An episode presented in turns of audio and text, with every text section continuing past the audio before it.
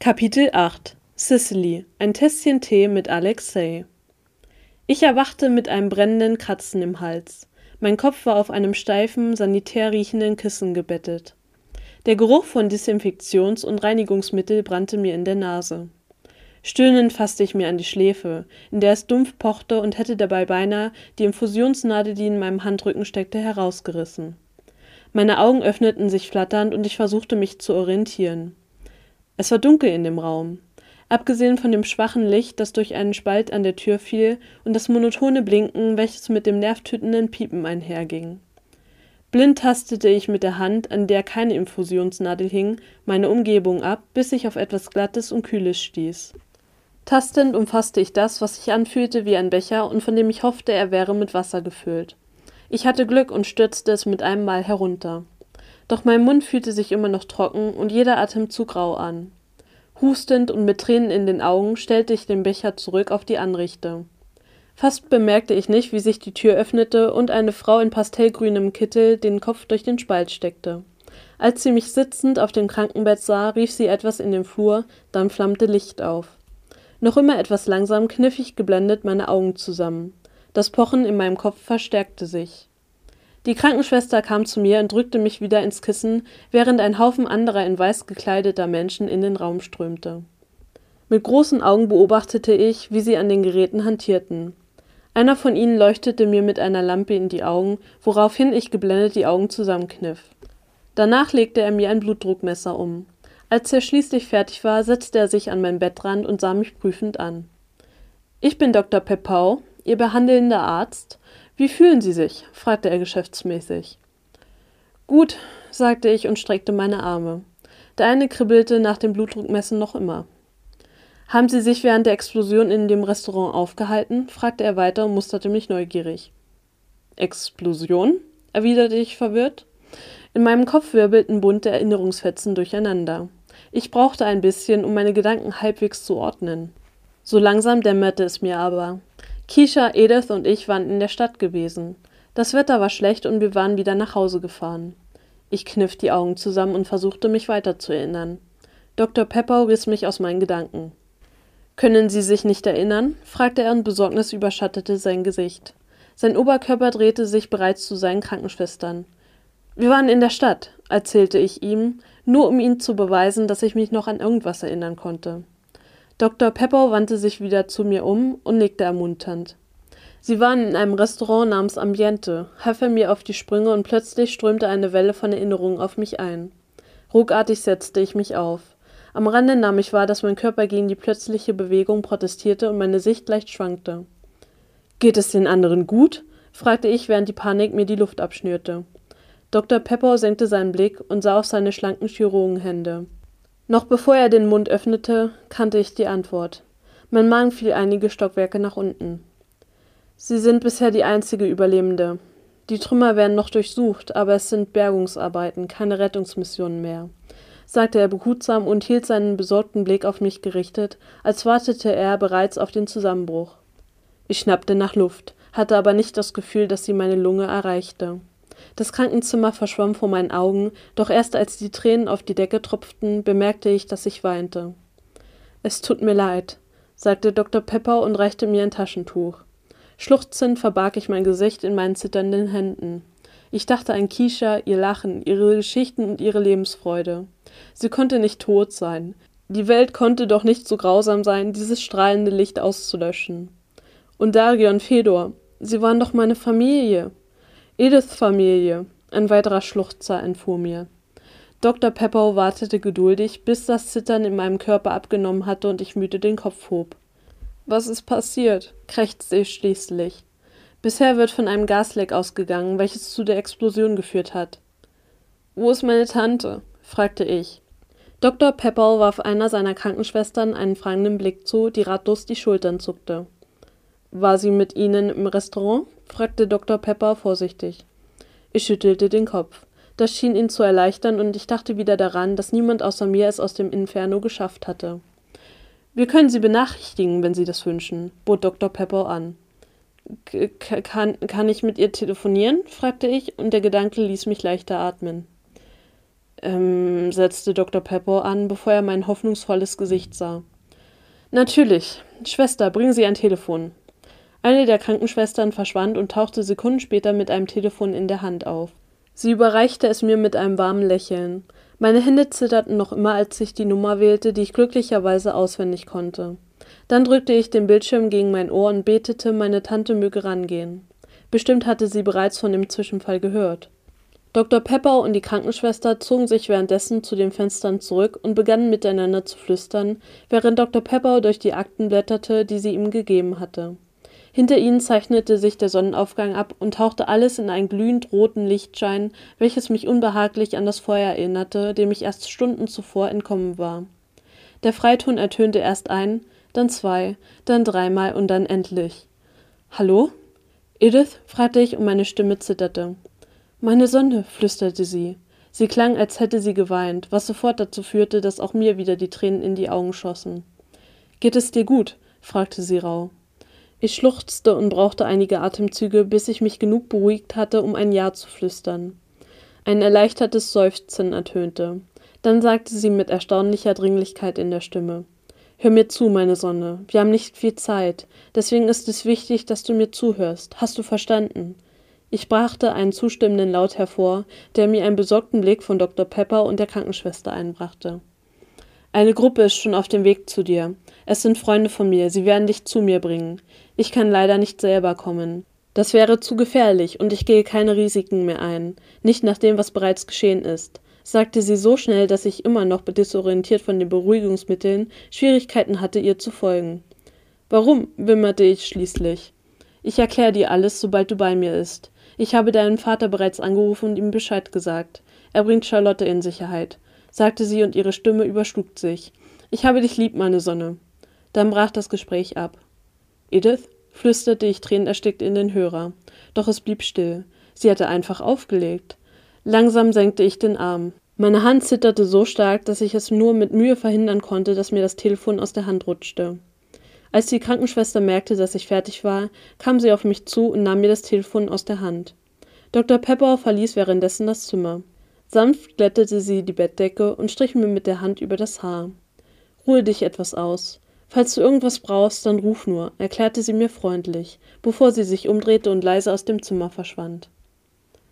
Die Sonne war bereits schon weit über den Horizont gezogen, und ich zählte gerade die Kacheln an der Decke, um meinen Kopf zu beschäftigen, nur nicht an Kisha denken, als sich die Tür öffnete. Ich rechnete mit einem Arzt oder einer Krankenschwester, aber herein kamen zwei grimmig schauende Männer mittleren Alters. Beide trugen schwarze Anzüge aus schwerem Stoff, die einer Montur ähnelten. Schusswaffen baumelten an ihren Gürteln. Was zur Hölle? War das etwa die Gruppe, von der Edith gesprochen hatte? Sie stellten sich jeweils auf eine Seite neben der Tür, durch die gerade ein dritter Mann schritt.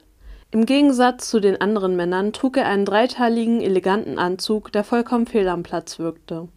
Seine dunklen Haare waren sorgfältig nach hinten gestriegelt. Er war etwas kleiner als die anderen Männer und eher drahtig als bullig. Auf seinem Gesicht lag ein breites, herzliches Grinsen, das sofort sympathisch wirkte. Er bewegte sich zwischen den beiden Männern hindurch und kam mit langen Schritten auf mich zu. Freundlich streckte er mir die Hand entgegen. Der Händedruck war warm und weder zu stark noch zu schwach, sondern genau richtig. Ich bin Alexei, stellte er sich vor und neigte dabei leicht den Kopf, als würde er einer Verbeugung andeuten. Ich blinzelte verwirrt. In mir regte sich etwas, das ich nicht zu benennen vermochte. Ich bin Cicely, krächzte ich. Meine Stimme hatte sich noch nicht von dem Feuer und den vielen Weinen erholt. Das weiß ich doch. Es freut mich außerordentlich, dich kennenzulernen. Deine Tante wartet bereits auf dich, sagte er und sein Lächeln verbreiterte sich. Er streckte die Hand nach hinten aus und einer der Männer reichte ihm eine kleine Ledertasche. Alexei überreichte mir die Tasche und ich öffnete sie zögernd. Zum Vorschein kamen ordentlich gefaltete, saubere Kleidung und ein paar Wasserflaschen. Ich kniff geblendet die Augen zusammen, als wir das Krankenhaus verließen. Der Himmel war wolkenlos und strahlend blau. Mir wäre es lieber gewesen, er wäre grau und düster gewesen, als würde er auch trauern und den Tod der am vorherigen Tag Verstorbenen bedauern. Alexei führte mich zu einem schwarzen SUV.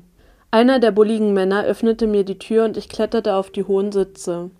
Alexei nahm neben mir Platz und der Mann warf die Tür zu. Die getönten Scheiben dämpften das hineinfallende Sonnenlicht, so dass Alexeis Gesicht im Schatten lag. Er hatte seinen Kopf schräg gelegt und musterte mich mit einem unergründlichen Blick.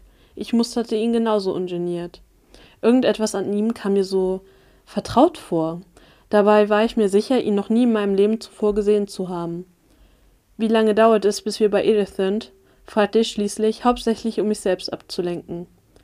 Nicht lange, sagte er und wandte den Blick von mir ab. Eine feine Falte zog sich über seine Stirn, als er die Landschaft an sich vorbeiziehen ließ. Der Wagen hielt vor einem großen, prachtvollen Gebäude, auf dessen Gelände schwarz gekleidete Männer mit sichtbaren Waffen an der Hüfte patrouillierten. Verwirrt zog ich die Augenbrauen zusammen. Was ist das hier? fragte ich Alexei, der bereits seinen Sitzgurt gelöst hatte und sich nun nach vorne lehnte. Einer unserer Stützpunkte. Aber keine Angst, du wirst nicht lange hier bleiben, antwortete er, während die Tür auch schon aufgezogen wurde. Alexei glitt aus dem Wagen und hielt mir dann die Hand hin, um mir beim Ausstieg zu helfen. Als ich seine Hand nahm, ging ein Kribbeln wie Elektrizität durch meinen Körper. Ich schüttelte mich und begegnete Alexeis intensiven Blick. Er beobachtete mich gespannt, als versuchte er ein Rätsel zu lösen. Die Falte in seiner Stirn grub sich immer tiefer in seine Haut, dann fragte er Alles in Ordnung? Hm, ja, alles gut, murmelte ich und ließ mir von Alexei heraushelfen. Nachdem ich seine Hand wieder losgelassen hatte, spürte ich es noch immer. Wie Feuer brodelte es in meinen Adern. Schluckend verschränkte ich die Arme vor der Brust. Das letzte, woran ich denken wollte, war Feuer. Um mich abzulenken, sah ich mich um. Das flache Gelände, auf dem wir uns befanden, war von hohen Stacheldrahtzäunen umgeben, die von muskelbepackten Männern in Uniform patrouilliert wurden. Schusswaffen baumelten an ihren Hüften. Der Kies knirschte unter meinen Füßen, als Alexei mir mit einer Handbewegung bedeutete, dem Weg zu folgen, der auf ein längliches Gebäude zuführte. Abgesehen von einigen Verschnörkelungen, Säulen und einer Kuppel in der Mitte war es schlicht. Alles war in Sandfarben gehalten. Die zwei Männer, die uns schon aus dem Krankenhaus begleitet hatten, flankierten unsere Seiten, als Alexei uns zu dem riesigen Anwesen führte. Wir begegneten einigen Wachen, welche Alexei respektvoll zunickten und dann ihren Blick neugierig über mich flattern ließen. Vielleicht fragten sie sich, was ein in ihren Augen kleines Mädchen auf einem ja, was war das hier? Ein Militärstützpunkt? zu suchen hatte. Die Flügeltüren schwangen auf und Alexei bedeutete mir voranzugehen. Der Boden war mit rotem Teppich ausgelegt und an den Wänden hingen altertümliche Gemälde. Schwere Kronleuchter hingen in regelmäßigen Abständen von den Decken. Es wirkte alles so alt und prunkvoll, eher wie das Haus eines Adligen aus vergangener Zeit als das eines Militärstützpunktes. Wo ist Edith? fragte ich und rieb mir die Nase, die von dem Staub in der Luft zu jucken begonnen hatte. In Alexei flackerte etwas, als er zögerte zu antworten. Ich blinzelte verwirrt und das Feuer in meinen Adern loderte auf. Alexeis Augen huschten zu mir und weiteten sich für eine Sekunde. Was ist los? fragte ich. Die ganze Situation wurde immer merkwürdiger. Alexei antwortete nicht sofort. Seine Schultern hoben sich langsam, als er tief einatmete, und senkte sich dann wieder, als er den Atem ausstieß. Das Feuer in meinen Adern ließ nach und beruhigte sich so weit, dass ich es beinahe nicht mehr wahrgenommen hätte. Alexei blieb vor einer Tür stehen und sagte Entschuldige bitte. Er schenkte mir ein warmes Lächeln, bevor er den Arm ausstreckte und eine Tür aufstieß. Freundlich bedeutete er mir voranzugehen, und ich trat neugierig über die Schwelle. Der Raum sah aus, wie ich mir einen Salon aus der Oberschicht des 18. Jahrhunderts vorstellte. Mit Samt bezogene Sofas und Sessel standen in der Mitte und bildeten eine gemütliche Sitzgruppe. Warmes Sonnenlicht strömte durch die spitzbogigen Fenster, die fast bis zum Boden reichten. Wo sind wir hier? fragte ich. Schön, oder? Das Gebäude wurde dem Schloss Sanssouci nachempfunden, sagte er, ohne meine Frage zu beantworten. Er führte mich zu der Sitzgruppe und ich setzte mich auf das knautschige Sofa. Er setzte sich auf den Sessel daneben und griff nach der Teekanne, die auf dem Tisch stand. Nachdem er eingegossen hatte, reichte er mir die Tasse und wandte sich der zweiten zu. Du bist nicht die Tochter von Edith, oder? fragte er, als er die Kanne wieder senkte und sie auf den Tisch zurückstellte. Behutsam und ohne mich aus den Augen zu lassen, lehnte er sich in seinem Sessel zurück. Ähm, nein, erwiderte ich, den Blick auf meine Tasse gerichtet und beobachtete, wie der Dampf sich in der Luft verlor. Dann sah ich zu ihm und fragte, wo ist Edith? Auf dem Weg, meinte Alexei und nippte an seinem Tee. Wieder nahm ich dieses Flackern bei ihm wahr und bemerkte, dass ich es nicht sah, sondern spürte. Wer bist du dann? fragte Alexei und sah mich über seine Teetasse hinweg an. Ich bin Cicely. Edith ist meine Tante, sagte ich und nippte an dem Tee. Er war noch zu heiß, schmeckte aber unerwartet gut. nach Minze und Erdbeere. Hat Edith Ihnen nicht gesagt, wer ich bin? fragte ich verwundert.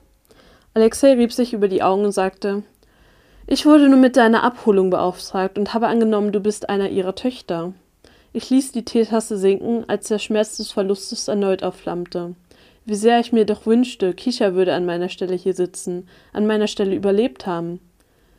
Leider nicht, murmelte ich und starrte in meinen Tee. Wie haben Sie das Feuer überlebt? fragte Alexei sanft. Ich hob den Blick und begegnete seinen braunen Augen. Erneut stob das Gefühl der Vertrautheit in mir auf. Ich weiß es nicht, flüsterte ich zurück.